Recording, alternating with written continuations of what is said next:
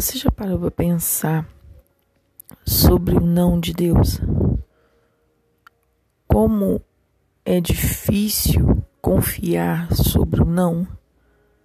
A gente está tão acostumado a ter o sim como um sinal de aprovação, como um sinal de benevolência, de boa vontade.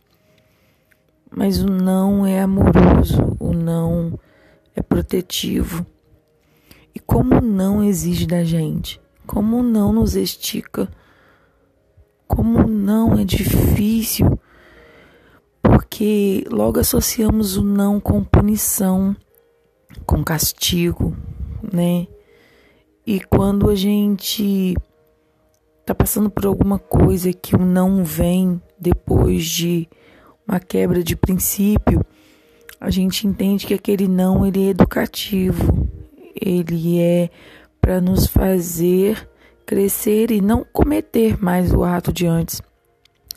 Mas quando não vem sobre a afirmação de que você não está errado, de que você é um filho amado, de que você é desejado e de que você é querido, esse não dói, porque você começa a pensar o porquê. Porquê do não? E é esse não que faz a gente caminhar pela estrada da excelência, da obediência. É esse não que faz a gente dar uma obediência que nos custa. É esse não que nos faz caminhar sobre uma vontade soberana e sobre uma palavra chamada fé e confiança.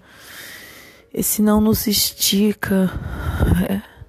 O não de Deus, o não que vem depois de tanto se orar e de tanto se pedir, o não que vem depois de tanto se clamar por um milagre.